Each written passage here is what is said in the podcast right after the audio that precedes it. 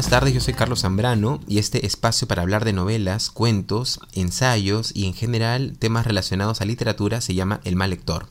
Antes de empezar este capítulo sobre el cuento El hogar del soldado de Ernest Hemingway, quisiera comentarles que este espacio tiene una página de Facebook y también un canal de YouTube al que pueden suscribirse si les interesan los contenidos que voy colocando. Encuentran ambas como El mal lector. También si tienen sugerencias o desean ofrecer su punto de vista, son bienvenidos. Me escriben al correo electrónico elmalector.gmail.com con dos L. Eh, yo estaré atento a sus impresiones sobre este espacio.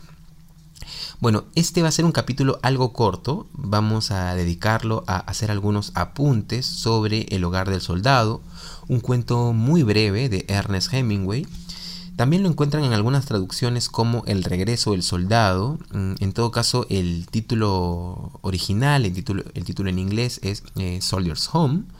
Un cuento que eh, tengo la impresión no es tan mencionado a nivel de producción breve eh, de Hemingway, ¿no?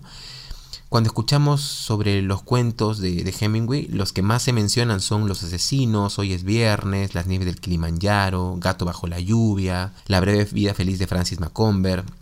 Claro, estos cuentos sin duda son imprescindibles, ¿no? Porque retratan eh, todos los elementos que, caracterizan la voz de Hemingway, ¿no? La frase corta, la descripción austera, eh, el significado fundamental que, está velado, que está oculto, ¿no? Tras una, capa de, cotidianidad, podríamos decir. Pero decía que el hogar del soldado, por alguna razón, no parece eh, estar en este espacio de los imprescindibles, cuando yo creo que es un excelente punto de partida eh, para empezar a leer a Hemingway. ¿no? Voy a profundizar en esto, pero primero quisiera contarles intentando no arruinar la, lectura, ¿no? Porque la, idea es que ustedes lean este cuento de qué trata el hogar del soldado. Bueno, eh, se nos narra la historia de Krebs, un muchacho americano que se alista en las filas de la Primera Guerra Mundial, ingresa a los Marines y regresa muchos años después a Kansas, al lugar donde creció, y nos vamos dando cuenta de lo difícil que le resulta adaptarse a una vida en paz, a una vida tranquila, ¿no? Una vida donde no hay que estar alertas, en donde se puede disfrutar de la familia, de mirar la calle. Y aquí hago un apunte, ¿no? Hay, hay una escena en la que Krebs disfruta mirando desde el, pórtico de su casa a las chicas bonitas del barrio y piensa que le encantaría tener una novia, pero al mismo tiempo le da una pereza increíble todo el procedimiento a seguir para conseguir una. ¿no? Entonces, eh, ese tipo de observación o este tipo de pensamientos eh, recorren a este personaje. ¿no? Vamos a verlo, por ejemplo, conversar con su madre, eh, conversar con su hermanita, ¿no? que lo admira. estamos ante un muchacho que se ilusiona, de hecho, ante mm, algo tan pequeño, tan nimio, ¿no? como que el padre le preste por fin su auto. Claro, esas pequeñas novedades insignificantes para cualquiera, podríamos decir, eh, en este contexto, son para Krebs verdaderas experiencias.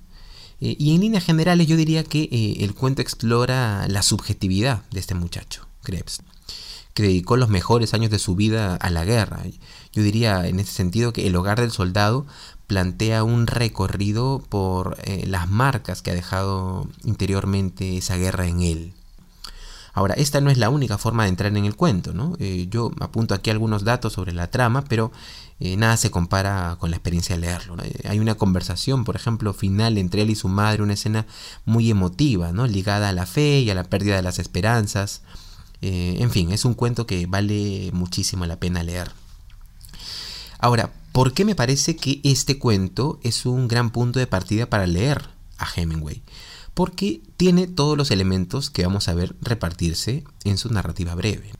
Sabemos que, bueno, sabemos que los escritores llevan a cabo recorridos a través de, los cuales en muchos casos se obsesionan con ciertos temas que los identifican y, trabajan con esas obsesiones eh, y con esas identificaciones, escarban en ese material y desde allí salen las tramas.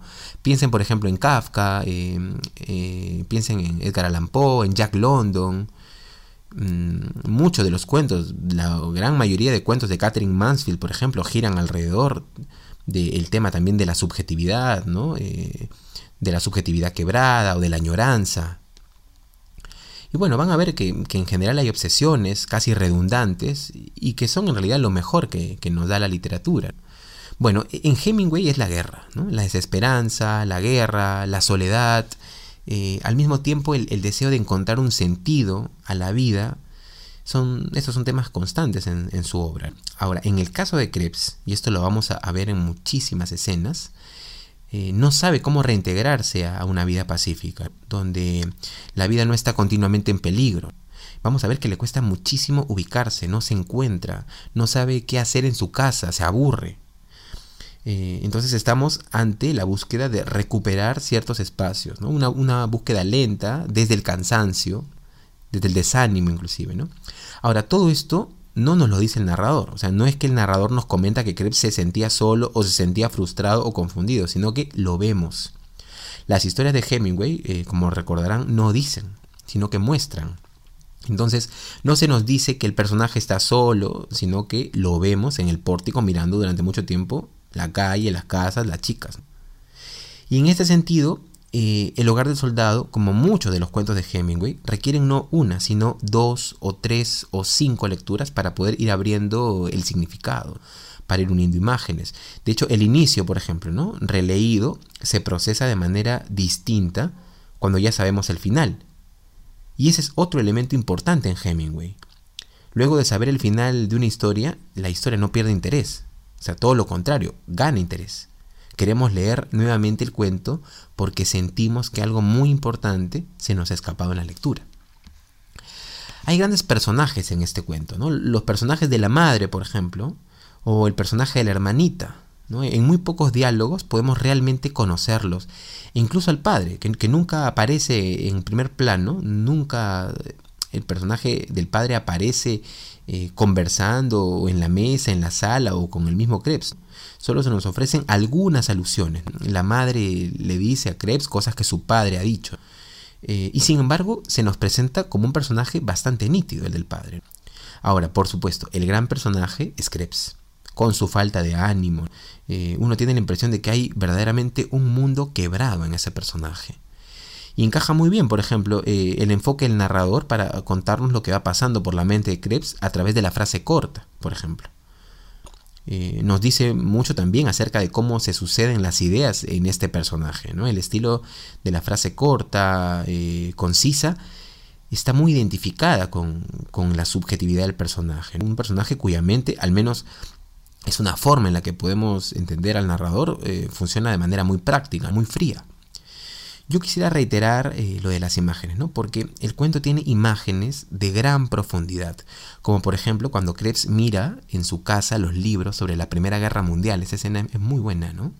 Y le encantan los mapas, de hecho se nos cuenta que le habría gustado leer libros con más mapas de una guerra donde él mismo participó. O también hay otra escena en la que conversa con su hermanita y su hermanita le dice algo que a él lo hace reír muchísimo. Ya ustedes podrán leer de qué se trata. O también estaba pensando, por ejemplo, en la escena, en la escena final con la madre, que nos recuerda mucho a una escena en, en Dostoyevsky. Ustedes recordarán en, Crimen y Castigo la escena en la que Raskolnikov y Sonia comparten la lectura de la Biblia. Bueno, una escena de matices similares eh, aparece en este gran cuento de Hemingway. Mm, bueno, por último quisiera decir algo que me llama mucho la atención y es que al personaje se le llama Krebs. Así lo llama el narrador, Krebs, pero en el cuento ustedes van a darse cuenta de que no es ese su nombre. En realidad, eh, en su casa lo llaman de otra forma, lo llaman Harold. Ahora, ¿por qué el narrador lo llama así, Krebs?